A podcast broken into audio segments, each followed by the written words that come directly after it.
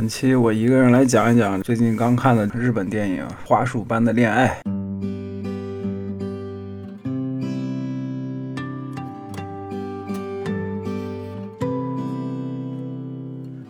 电影我是参加知乎电影的观影团的活动啊，看完就感觉这部电影就是客观描述一段感情它真实的发展轨迹。但同时，我觉得最重要的一点是，这电影里面的这段感情相对现实来说。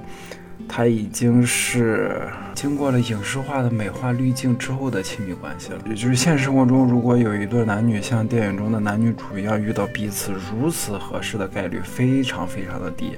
就即使有，也有可能是其中一方的刻意安排。不管是男孩子还是女孩子，可能认识之前，就或者说呃准备发展关系之前，可能已经打了几个月的信息战了。就比如说从你的朋友处了解你喜欢什么呀，你喜欢哎你这个人有什么兴趣啊这样的。就至于这部电影适不适合情侣去观看呢？我觉得，呃，是看你站，就是这部电影中后期男主他的感情观，还是女主她这个始终如一的感情观。就站男主的话，可能不适合看。就如果你站女主的话，特别适合看，是我觉得还必须得看。就就像这个电影里面的男主这个小麦将在求婚的时候说的：“大家不都这样吗？啊，大多数夫妻不都这样吗？”我感觉啊，整部电影把感情终终这这段感情的终结的落脚点放在了大多数人跟少部分人的对立面。但是我觉得，当男主说出这句话的时候，其实已经给两人的感情宣判了死刑了。就是因为任何一个姑娘的幻想中的求婚场景都不会是这样的，就哪怕你走走过场，就都比男主在这种情况下说出那句话强。觉得导演把男主他产生变化的原因推给了一个怀揣梦想的少年的社会化。就是在男主说出上面那句话之前，他说的是，呃，跟我同期的同事都结婚了，那咱们也结婚吧。嗯，我觉得男主社会化的动因是为了赚更多的钱和女主小娟永远的在一起啊，这也是很多男生，呃，在感情里面就会做的事情，因为觉得啊，就可能啊，我必须要负起责任啦，我必须要照顾呃照顾自己的女朋友啦，或者照顾自己的妻子啦，我必须要赚更多的钱啦。但是在为了赚钱的同时，就会不可避免的落入这个社会化的陷阱，就是这个社会是一个大染缸，你你会不可避免的被社会影响。然后你会变成什么样子？其实你自己是不知道的。但是这个社会化之后，你这个男主又不可避免的跟这个女主的小娟产生了这个情感的裂隙啊，就两个人慢慢的变得步调不一致啊。我嗯，这个过程好像在在诉说，大多数情侣在经过热恋期后，面对山呼海啸般的生活压力时，都会陷入的一个死循环啊，用一个嗯，就是命定之死啊，嗯。我觉得这个也是日本著名漫画家久保带人的名言啊，就是如果我放下刀，我就不能保护你；如果我手中握着刀，我就不能抱紧你。但是这个逻辑也有个漏洞，就是为什么这个男主小麦在，他他不能在社会化的同时还抱有自己的纯真天性跟灵灵气跟才华呢？这部分就是前两年就是全网全互联网狂吹的那个少年感啊，就虽然少年感这玩意儿到最后也变成了看脸。就是任何东西都是这样，你缺乏深度思考，就会沦为这个表面文章。嗯，我感觉，我感觉这一点是两个可能，要么男主他本身对于自己的梦想就没有那么热爱，就要么他这个男主他本身就是一个很世俗的人。这个世俗的人是打引号，不带任何偏见，也没有任何褒贬的意思啊。不管是哪种可能，到最后都会，我我感觉这个这类问题到最后都会归结为一个二十多岁的人都会遇到的终极问题，就是你不知道你自己究竟想要什么。那么就先随大流吧，是吧？就比如说到了年纪了啊，可能要该结婚了，结个婚，是吧？到了年纪啊，该找工作了，找工作啊，找工作是必须找的，就是就你看大家都在干这个事情，那我也去干这个事情吧。呃，更也不知道这个事情适不适合自己啊。就是电影里很鸡贼的给了男主一个台阶，就是之前他跟女主的父母吃饭的时候，男主被小娟的妈妈给洗脑了。小娟妈妈那句“人生就是责任”，再加上自己的父亲也断了他自己的经济来源，就两个人一下陷入了经济危机了，就不得不出去赚钱，就导致男主从此以后就。魔怔了一样，就变成了变变成了一个成功学爱好者。就当然，以上都是我胡说八道啊，就是因为我没经历过什么零零七没有时间陪女朋友导致感情破裂这种破事儿，但我经历过这狗屁工作是什么玩意儿？这总监他妈的还性骚扰女下属，我他妈不想干了，就老子只想干我自己喜欢喜欢的事情啊！就哪怕我穷死是吧？啊，就就这个电台是吧？也穷死穷死了。但是必须要说明的是，不论你做出的选择是怎样的。背后看不到看不到的隐形代价都是特别特别沉重的，就甚至会让你不堪重负。成年人要学会在做选择前预判你的选择会给你会给你带来什么样的伤害，然后你能不能承受这个伤害？你能承受？如果你觉得你能承受这个伤害，再去做这个选择；如果你承受不了，我觉得在做选择的当下还是要慎重的考虑一下。就扯完蛋了，咱们说回这个电影里面的各种各种点嘛。因为当时我看的时候，我感觉这个电影里面细节太多了，但是但是我也没有在电影院里面电影院里面掏出手机。记东西的习惯就导致我在看电影的时候都在想，哎呀，我这这这个点要记下来，这个点要记下来，这个点要记下来。结果看完电影以后 忘差不多了，就能想起来什么说什么吧。我我是感觉啊，这个日本电影的，呃，就日本这种恋爱电影里面的细细腻程度之疯狂，能细到一个任何一个动作都饱含信息量，任何一个眼神都饱含饱含信息量，就包括一些元素的运用啊。就一个最明显的例子就是他们俩的鞋子，就他们两个人初遇的第一次相遇的时候穿的穿的都是一双白鞋，而且这个过程中还不断的给了他们的鞋子的那个特写，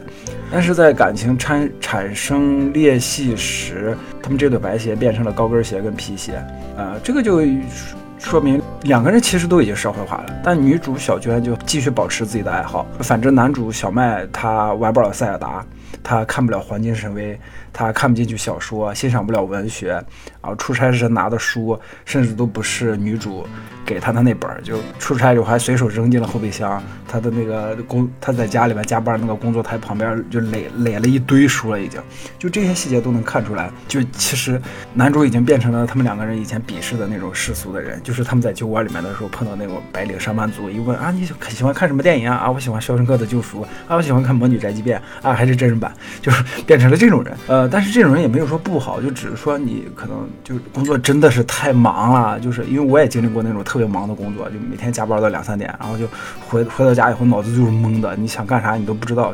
就你你感觉你就完全失去了自我了。然后我在看完电影以后，跟一个朋友聊天，我朋友说他现实生活中真有这样的夫妻，就是她有一个闺蜜跟她老公也是，就结婚后她男方她老公承担了主要的家庭支出，而女方就是找了一个很轻松的工作，也保持了婚前的爱好，就是。她问她闺蜜，就如果你还结一次婚，还结吗？她闺蜜说就不结了，就是不可避免的，他们这段感情就变成了像电影中那那个样子。就因为我也没结过婚，我也不知道是不是所有人的结婚后都都会都会这样啊。嗯，然后我感觉这部分就是男主外女主内的这种传统的观念就已经深入到人心了，就是每个人都会不自觉的就就往那个男主外女主内这个东西这个方向去推。但是其实也可以看出来，电影里面女主她。她其实挺独立的，就是她虽然没有说明她工资收入多少，但我感觉估计应该也还行。这这部分就说回上面那个死循环了啊，就是这个这个死循死循环怎么破解呢？我没有办法，因为我也没有经历过，我也没有，我也不知道这这种情况该怎么办啊。这这种情况只能自求多福吧，就是，嗯，你觉得这种生活你能忍受就忍受，忍受不了就是。哎，生活就是这个样子，就是说说的难听点，就是生活就是这个样子。很多人都是这样在忍耐着往底下过。嗯，我周围的有的朋友也是，就他婚姻已经到，就是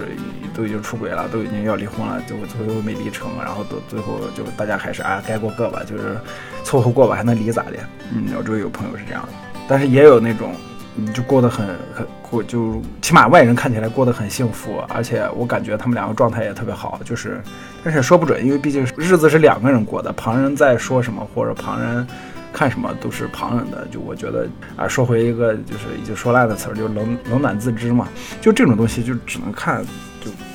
每个人他自己的感受是什么样的了？而且鞋子这个意象在全片的，就是最后那个结结尾那个情感高潮处又出来了。就是他们两个人最后要谈分手的时候，他们坐那个餐馆，他们两个人都想坐那个他们第一次在那个餐馆吃饭的桌子，但是发现已经有人坐在那里了。两个人都朝那个桌子看了一眼，然后无奈的都走了过去。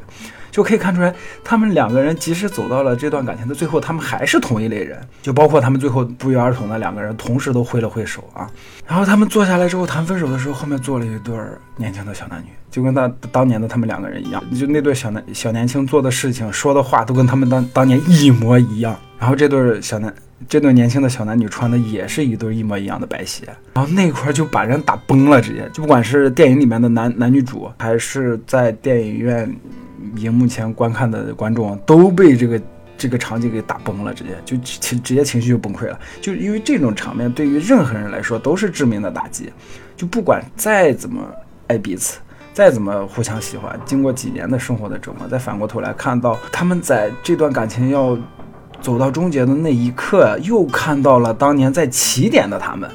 这就点回到当时前前半段的时候，女主看到的一句话，就是终点是起点的起点，就有一个生活来回反复、往往往复循环的这种感觉。而且你已经是一个社会老狗逼了，又看到当年这么纯真的自己啊，是个人都会被崩溃的，就跟那个一年一度喜剧大赛里面蒋龙跟张弛的那个作品一样，对吧？然后他们两个人在分手以后也能看出来，就是他们两个人在朋友的相处、居住的那段时间也能看出来，其实他当时他们的起点也不是那么完美。这他他们两个人呃是有心有灵犀，但实际上在一些细节或者有的地方，他们还是在互相迁就对方的。就即使是这样，电影里面男女主两个人的共同点已经秒杀了这个世界上百分之九十九的情侣了，就是因为。太一样了，真的是一模一样的两个人。还有一个细节就是吹头发，就是男女主他们第一相处的第一晚，就是男主用吹风机吹干那个女主的头发，就这个时刻太美，太太美好了。就后来吹头用吹风机吹头发的这个镜头出现了好多次，直到最后他们两个人不约而同的挥手告别之后，就是女主小娟一个人在家里面，她用吹风机自己一个人独自的吹自己的头发。就吹头发这个细节，还有就是就是刚才我说的，他们两个人独自挥手的那那段戏。我看那段的时候，我感觉如果这部电影在那里就两个人挥手之后，啪一黑屏，然后进进音乐，这哎，然后然后进音乐，我感觉这块其实就也是一个很不很不错的结尾哈。但是突然女主的独白又来了。我感觉这部电影的独白有点太多了，就是有的地方你有的地方用独白这种形式是很有用的，比如说描述两个人心理状态的不一样，他们俩的想法不一样，呃，这个这个是有用的。但有的地方用了就是偷懒。我本来看这就是结尾的这段独白的时候，我我感觉有点拖沓了，但是但是这种感觉类似什么呢？就跟秒速五厘米看看到最后的时候，就是男主在那个铁道那里好像遇到了女主，然后啪一下就结尾，这种感觉很好。但是我看到后面就知道了，为什么在这里还要放一段独白？就我感觉导导演还是挺温柔的啊。他们因为他们的电影里面这对感这对男女的分手，他们还是比较算是和平分手。就虽然过程很痛苦，因为加了这段独白以后，就能看出来导演还是挺温柔的。因为把他是把这个结局的落点放在了曾经的美好时光。就虽然这段感情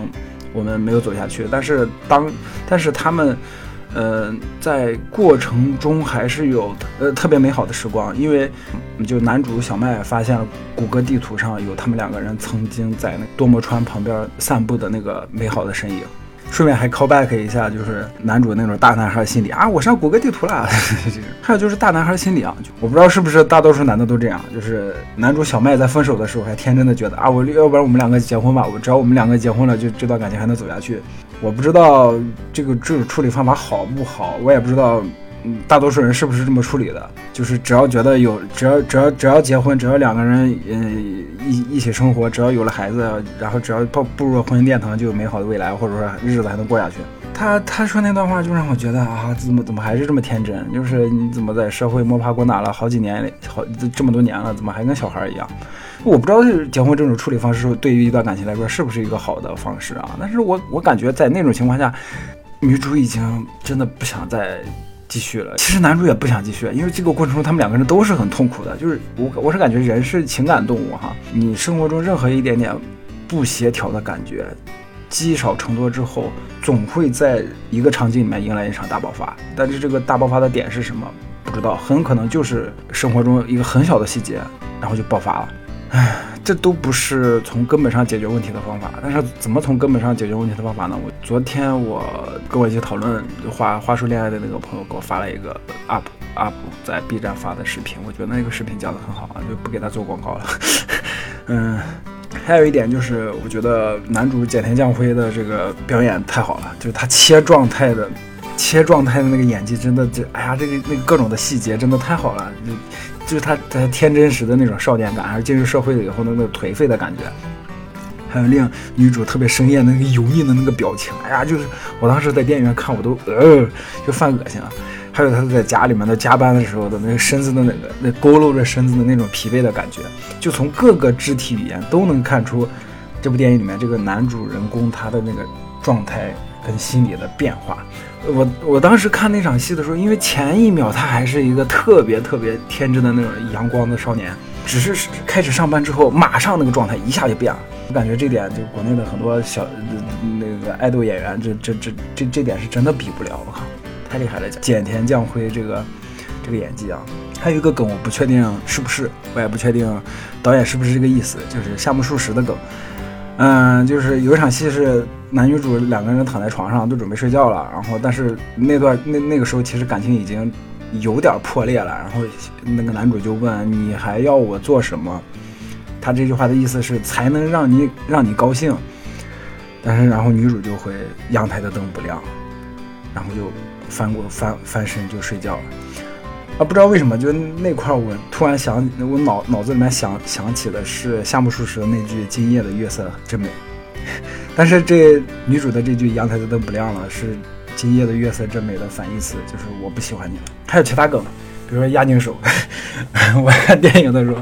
就是男女主那个表那个那个表情啊，有一个大神坐在那里啊，我我我我给了一个镜头，我看那个我看那个大叔，这谁啊？这是一个日本的网红吗？还是什么牛逼的人嘛？就是我看了半天没看出来，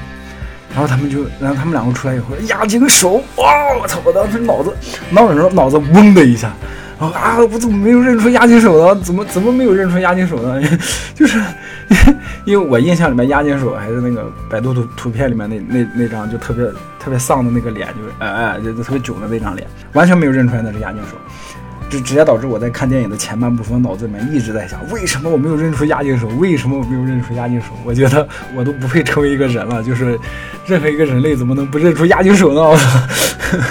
呃，除了押井守，还有大量的电影跟动画，还有漫画的梗。嗯，这部电影因为有好几年的时间段嘛，就除了直接出字幕说这是几年以外，还有在会在会在台词里面提到一些著名的电影还有漫画来提示一下这段故事发生在哪个年份。比如说《新哥斯拉》，就是二零一六年安野秀明导导演的那个哥斯拉，新哥斯拉。还有女主的那句啊，新海诚成为了第二个宫崎骏，指的是你的呃新海诚的那个动画电影，你的名字票房大爆，就直接就轰的一下，就地位直接直线上升。还有就是《孤岭街少年杀人事件》，杨德昌的这部电影是他的 4K 的修复版，是在二零一六年的年末在日本重映了啊，就国内竟然不重映。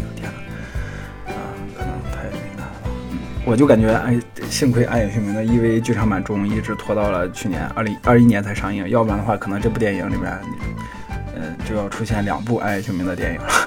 嗯，除了电影，还有一些动画跟漫画啊，呃，没有没有动画，只有只有漫画，因为他们只只提到了漫画。就是男女主他们一起看的那一看着在看的时候一起哭的那个漫画《宝石之国》，赤川春子的漫画，这这这部我没有看过。还有就是著名的料理料理漫画 BL 漫画《黄金神威》啊，《黄金神威》